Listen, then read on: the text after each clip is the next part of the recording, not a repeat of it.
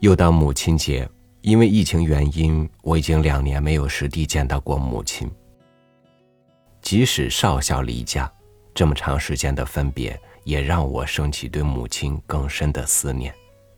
但我知道，我对她的思念，比不了她对我挂念的千万分之一，因为她有一颗事事心系儿子、处处为儿子着想、金子般的母亲的心。与您分享丁立梅的文章《母亲的心》。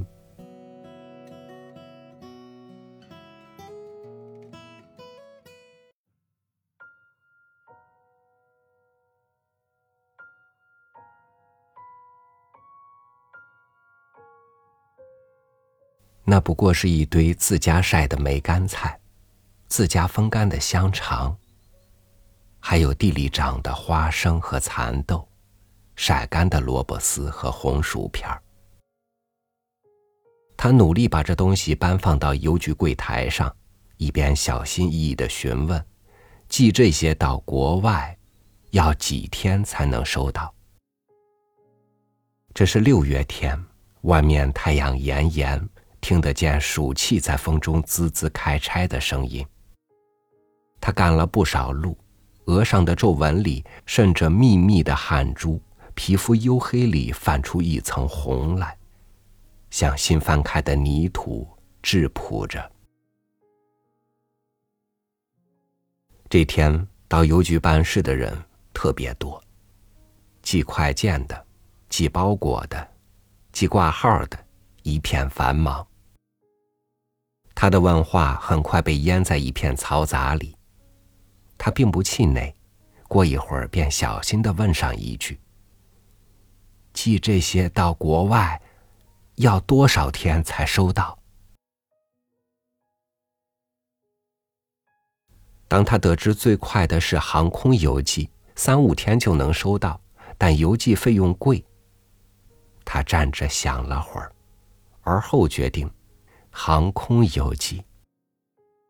有好心的人看看他寄的东西，说：“你划不来的，你寄的这些东西。”不值钱，你的邮费能买好几大堆这样的东西呢。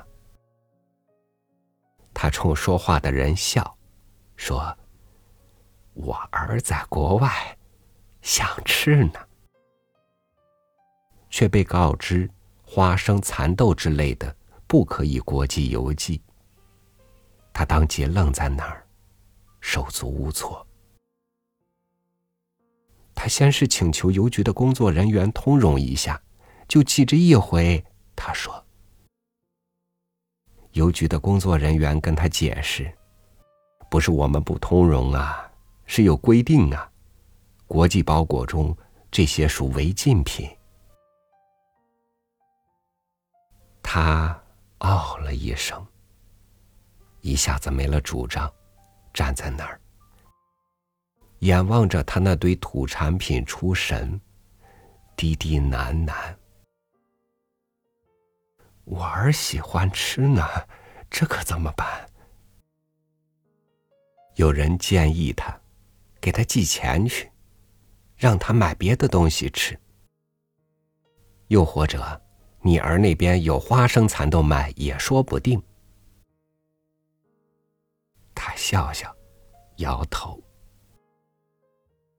突然想起什么来，问邮局的工作人员：“花生糖可以寄吗？”里边答：“这个倒可以，只要包装好了。”他兴奋起来。那么五香蚕豆也可以寄了，我会包装的好好的，不会坏掉的。里边的人显然没碰到过寄五香蚕豆的。他们想一想，模糊着答：“真空包装的，可以吧？”这样的答复很是鼓舞他，他连声说谢谢，仿佛别人帮了他很大的忙。他把摊在柜台上的东西一一收拾好，重新装在蛇皮袋里，背在肩上。他有些歉疚的冲柜台里的人点头：“麻烦你们了，我今天不进了，等我回家做好花生糖和五香蚕豆，明天再来寄。”他笑了，他走了，笑着。烈日照在他身上，蛇皮袋扛在他身上。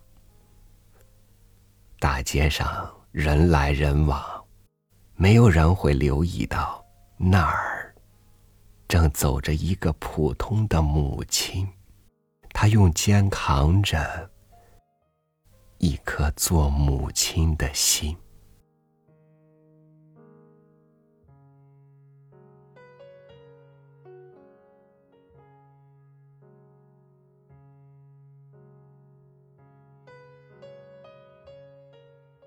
一个母亲可以给子女的是她的全部，所求的可能仅仅是你能够多去看他一眼，跟他多说句话。有人问我为什么能够给父母打电话打那么久，我说，如果他们能活到一百岁，我能匀给他们的时间，也仅仅是我生命的一个零头了。女人做了母亲呢，那颗心。就不长在自己身上了。愿天下母亲身体健康，生活幸福。我是朝雨，祝您晚安，明天见。